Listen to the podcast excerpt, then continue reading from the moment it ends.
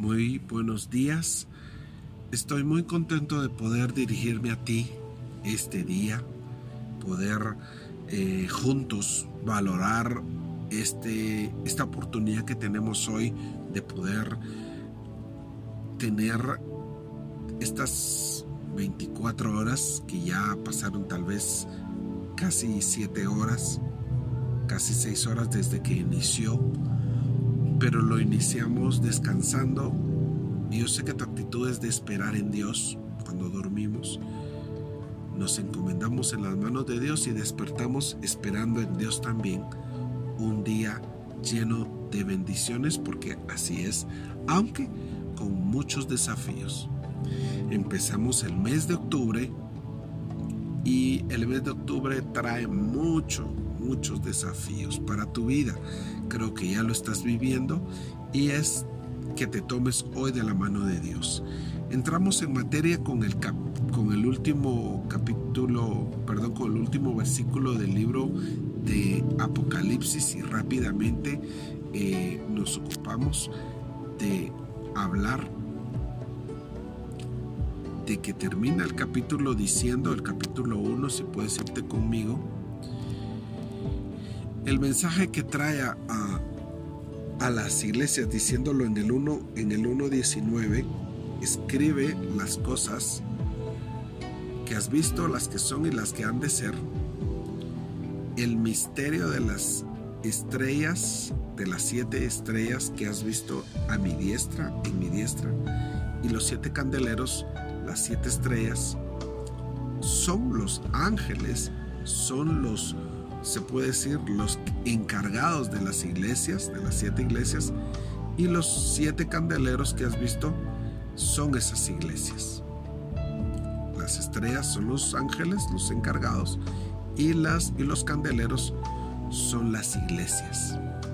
Y hay un mensaje, un misterio que dice ahí, el misterio de, las, de lo que quiere desarrollar viene en un mensaje, que esto viene ya en el capítulo 2. Leamos el capítulo 2. Escribe al ángel, otra vez dice, escribe al encargado de la iglesia en Éfeso. Escribe al pastor, se puede decir, se escribe al responsable el que tiene las estrellas en su diestra, el que anda en medio de los candeleros de oro, dice esto. ¿Por qué habla de candelero? Bueno, es una representación y dijimos anteriormente que el candelero es la iglesia y la estrella es el ángel de, es el ángel de la iglesia, es el encargado, es el que vigila, el que está a cargo. Dice el, versículo 2 del capítulo 2, yo conozco tus obras y tu arduo trabajo y paciencia. Él ve, Él está detallando que conoce qué has hecho y con qué actitud. Porque dice, he visto tu arduo trabajo, he visto que te has dedicado, he visto tu, que te has levantado temprano, has, hecho tu trabajo, lo has hecho bien y con una buena actitud y con paciencia y que no puedes soportar a los malos que has probado a los que dicen ser apóstoles y no lo son y los has hallado mentirosos. Esto me dice, le está hablando al encargado, recuerda, le, como quien dice, he visto que has trabajado bien y he visto que has sido celoso. Y en el 3 dice, y has sufrido, y has tenido paciencia, lo has hecho muy bien y has trabajado arduamente por amor de mí, y no has desmayado. Qué bueno que Él mira todas nuestras obras, qué bueno que Él, Él lleva un récord de todo lo que hacemos, cada actitud en la que lo hacemos. Ha visto la paciencia, el trabajo arduo, por amor a mí, dice y no has desmayado. Pero también tengo algo contra ti, dice. Qué bueno que has trabajado, qué bueno que has hecho las cosas arduamente, por amor a mí. Pero tengo algo contra ti. Mira cómo, cómo esto produce, creo que si lo escuchas bien, produce una tristeza en el corazón de Dios. He visto que te has dedicado al trabajo, he visto que lo has hecho muy eh, paciencia. No has, no has desistido ante todas las circunstancias, has seguido fiel, pero tengo algo que has dejado tu primer amor. Esto es importante que entiendas qué es tu primer amor. El primer amor lo vamos a definir como un enamoramiento, como una forma de, entender cómo es eh, tu enamoramiento, es tu pasión. El amor de Dios viene siendo eh, una demostración de mucho cuidado, demostración de, que nos ama y nosotros igual, el, el, que, el que le haya dicho, has dejado tu primer amor, significa que ha desmayado ese, ese principio de cuidado. Cuando amamos a alguien, lo queremos cuidar, lo queremos, queremos estar con él todo el tiempo, nos importa mucho. Y cuando dice has dejado tu primer amor, me dice a mí que has dejado el interés y, y te has dedicado a, la actividad, pero te has olvidado de lo importante de la actividad. Qué bueno que has trabajado duro, le dice a la iglesia de Éfeso. Qué bueno que has hecho todo arduamente. Lo he visto, con paciencia has soportado pero tengo contra ti que has dejado, me has dejado a mí, me has dejado por la actividad, me has hecho a un lado a mí, que por todo lo que tienes que hacer te has dedicado, pero me has dejado y me has abandonado a mí. Haces la actividad muy bonita, te dedicas, pero te has alejado de mí. Es como cuando te dedicas a trabajar arduamente por tu familia, pero no estás para tu familia. Te pueden decir, ah, mi papi, sí tengo un papá que se va a trabajar cuando estamos durmiendo y viene cuando ya estamos durmiendo y sí tengo un papá que me ama, pero nunca está, nunca me dedica tiempo, nunca está con nosotros y cuando está, parece que no está. No sé si has notado ese tipo de comentarios. Entonces, Claro que el trabajo de un papá es parte de eso, ¿verdad? Mantener, sostener a la familia, pero también es parte de él demostrarle que lo hace por amor a ellos y que lo comparta con ellos. Que les diga, mira, trabajo duro, pero sabes una cosa, también lo que gano es para compartirlo con ustedes, viviéndolo con ustedes, yendo a comer con ustedes, estar con ustedes, cuidarlos, ver cómo están. Es una, es una relación basada en confianza y en relación. Mucho. Eso tiene que ver con mucha relación. Y eso es lo que le dice a la iglesia de Éfeso. Has dejado tu primer amor. Has dejado el ánimo con aquel que me amabas y te has dedicado a trabajar muy bien. Pero a mí me has abandonado, me has dejado.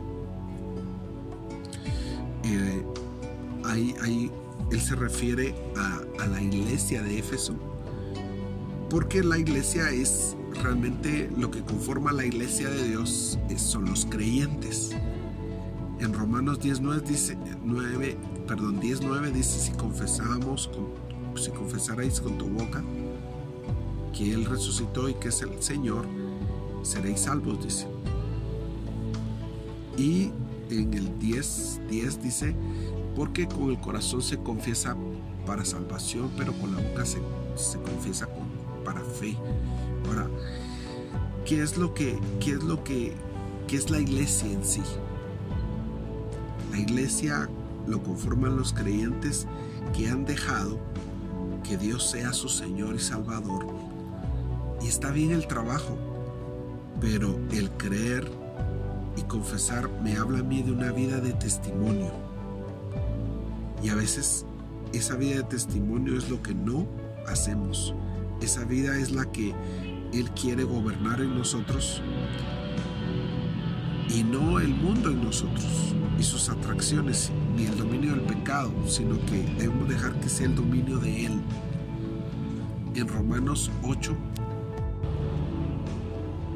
en Romanos 8 dice, en Romanos 8.1 dice, viviendo en el Espíritu o ser guiado por el Espíritu.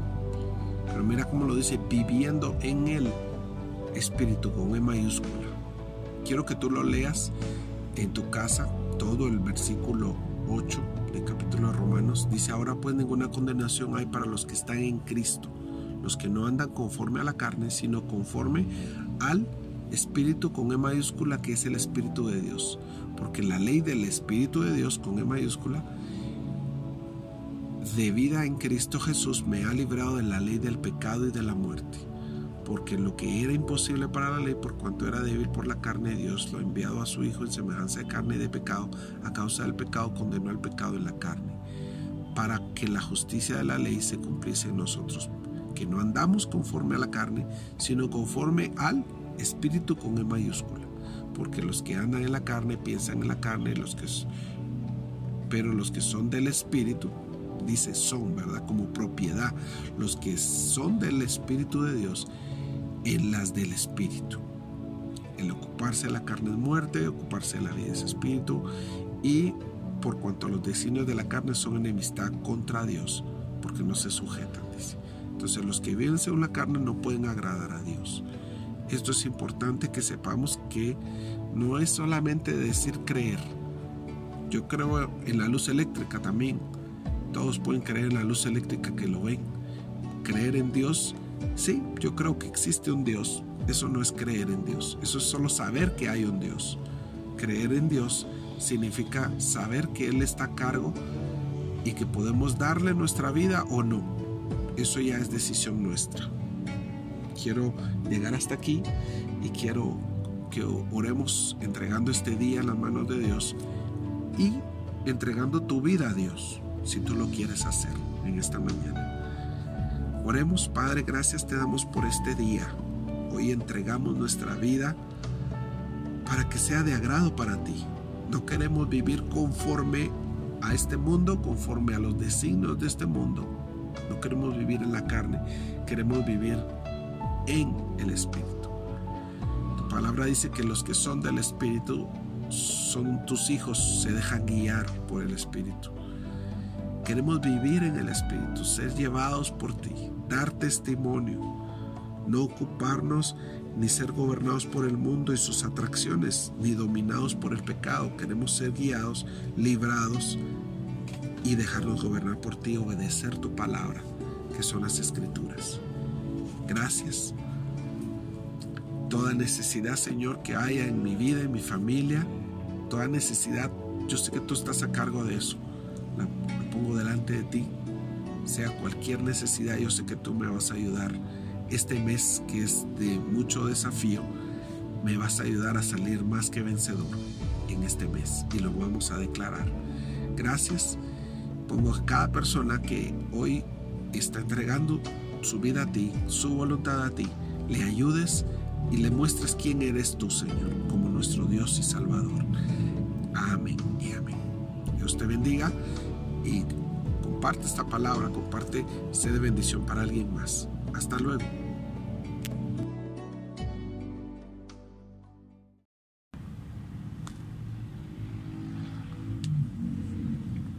Muy buenos días, te deseo muy buenos días y muy buen día. Un abrazo para ti, un caluroso abrazo de parte de Dios. Y seguimos, seguimos estudiando la palabra de Dios. Es muy importante que tú eh, estés deseoso de, la palabra de Dios, que le des lugar al, a la palabra, a la vitamina, al alimento espiritual. Hoy continuamos con Apocalipsis 2 y trataremos de avanzar. Dice su palabra, ayer hablamos de que a la iglesia de Éfeso se le conocía por sus obras, también le habla acerca de que eh, él conoce todo su, su trabajo, su perseverancia y que aún ha sometido a otros a, a, pruebas de ser apóstoles y los han encontrado mentirosos de una forma tal vez celosa, cuidando y bueno, es bueno una iglesia que trabaja mucho, pero también le dijo, tengo contra ti que has dejado tu primer amor. Y le dice, recuerda de dónde has caído. Me dice a mí que tiene un lugar y de ese lugar se movió. Mi, le dice, recuerda de dónde. ¿De dónde has caído? Esa posición de enamoramiento de Dios en tu primer amor te coloca en un lugar muy especial. Y es ese lugar donde quiere el Señor que estés. Ese primer amor significa esa pasión, ese deseo, ese todos los días que, te pones o te ponías a orar, te ponías a buscar de Dios, buscabas de Dios en ayuno, leías su palabra, creías, tenías una fe inquebrantable esa era una posición en la que estabas, en la cual te moviste de ahí. El Señor lo habla en el 1.5 y le dice, arrepiéntete y haz las obras que hiciste al principio. Recuérdate de qué obras hacías al principio. Orabas bastante, estabas definido, estabas comprometido con Dios, pero, pero más que eso era tu decisión de cada día estar en una comunión con Dios. Y dice el Señor, arrepiéntete, haz esas primeras obras que al principio hacías, si no vendré a ti y quitaré tu candelero de su lugar, si no te arrepientes. Esto me recuerda a mí, me habla de, de cuando Adán y Eva fueron sacados del huerto del Edén porque tenían una posición tenían un, una administración, tenían un, deber, un trabajo en el huerto del Edén. Y ahí habían dos árboles, el árbol de la ciencia, del conocimiento y el árbol de la vida. Mas fueron sacados de ese lugar. Tenían un lugar y fueron movidos de ahí. A causa del pecado, a causa de hacerle caso al pecado, el pecado te movió del lugar, el pecado los sacó del huerto, el pecado los puso en una posición de vergüenza y fueron sacados a otra posición, donde habían perdido la oportunidad. Ahora, Dios quiere y lo habla aquí en el mismo libro de Apocalipsis, desea que tú, y lo dice más adelante, si quieres lo vamos a leer. Dice, sin embargo, tienes esto, que aborreces las obras de los Nicolaitas, los cuales yo también aborrezco. El que tiene oído oiga lo que el Espíritu dice a las iglesias. Al vencedor le daré de comer del árbol de la vida. Te vuelve a colocar si tú decides vencer, pero vencerte a ti mismo, porque el problema era, ¿cuál era el problema? Que habías perdido el primer amor. El remedio sería que te arrepientas y vuelvas a las obras que hacías para ser el vencedor. Nuevamente, te da de comer del árbol de la vida, te, te posiciona nuevamente. Se puede decir que te vuelve a permitir el Edén, vuelve a, permitir que tengas el acceso del árbol de la vida que está en el paraíso de Dios. Vamos a hablar de esto más adelante porque esto está en el eh, capítulo 20, si no estoy mal, estoy en el capítulo 22, está eh, lo que habla del árbol. 22.2 está donde está la ciudad y en medio de la ciudad hay un río y en el río a un lado está este árbol. Y este árbol solo te lo menciono.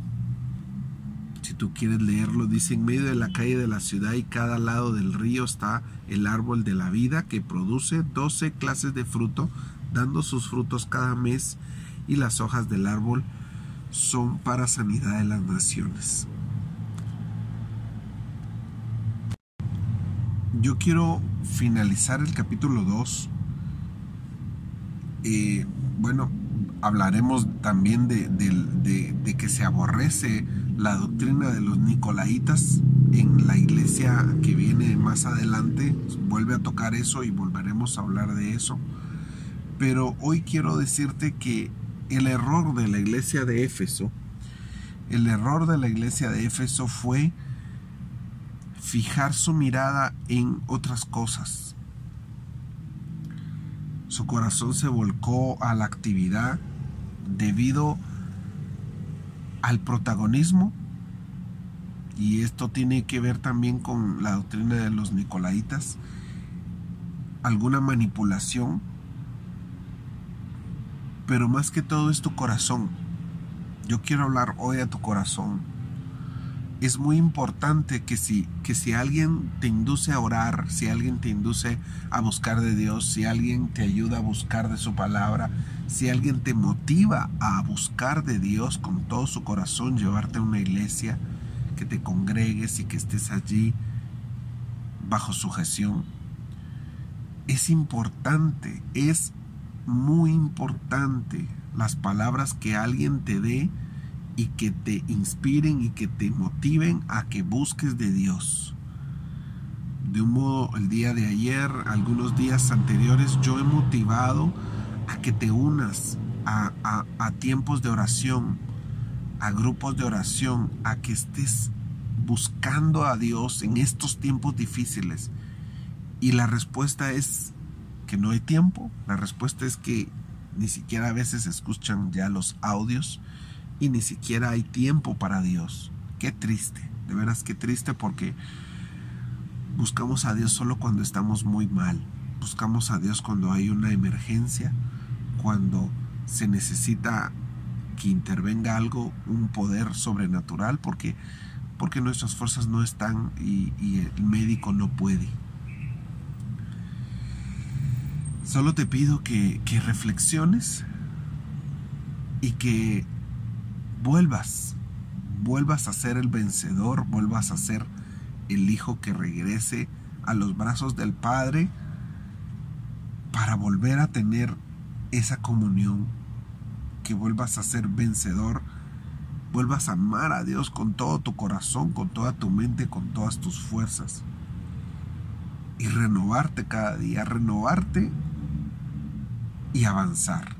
No quedarte y dice, cuando habla de Éfeso, le dice que has dejado tu primer amor. No le está diciendo que has perdido tu primer amor. No dice has perdido, dice has dejado. Significa que ahí está el amor. Significa que tú lo has puesto por otro, lo has alejado de ti, lo has dejado a un lado. Hoy es el día que, que lo puedes hacer de nuevo.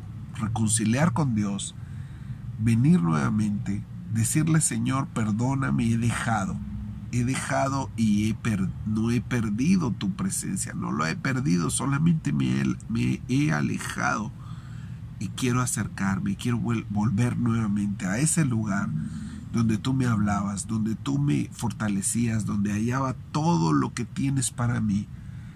Quiero volver a ese lugar. ¿Qué dices si oramos en este momento y le pedimos perdón a Dios? Padre Santo, reconozco que me he alejado y que he alejado tu presencia. Posiblemente estoy envanecido, estoy ocupado con otras cosas, pero quiero pedirte perdón. Quiero hacer las primeras obras nuevamente. Quiero regresar al lugar donde oraba, donde pasaba tiempo contigo Y si no quiero iniciarlo ahora, quiero iniciar tiempos de oración contigo. Perdóname, Señor, por rechazar, por, por no querer de tu palabra, por no darle lugar a, a tu presencia, que es tan importante en mi vida. Es lo más importante. Quiero, Señor, que coloques tu presencia nuevamente en mi corazón y poder hacer las cosas pero con tu bendición y con tu presencia en mi corazón. En el nombre de Jesús. Gracias Padre, porque yo sé que me renovarás mis fuerzas, renovarás mi mente. Me arrepiento Señor, en el nombre de Jesús. Gracias Padre, gracias Señor. En el nombre de Jesús. Amén. Bueno, ha sido un día que empieza muy bien, así que Dios te bendiga, comparte y sé de bendición para otros. Dios te bendiga.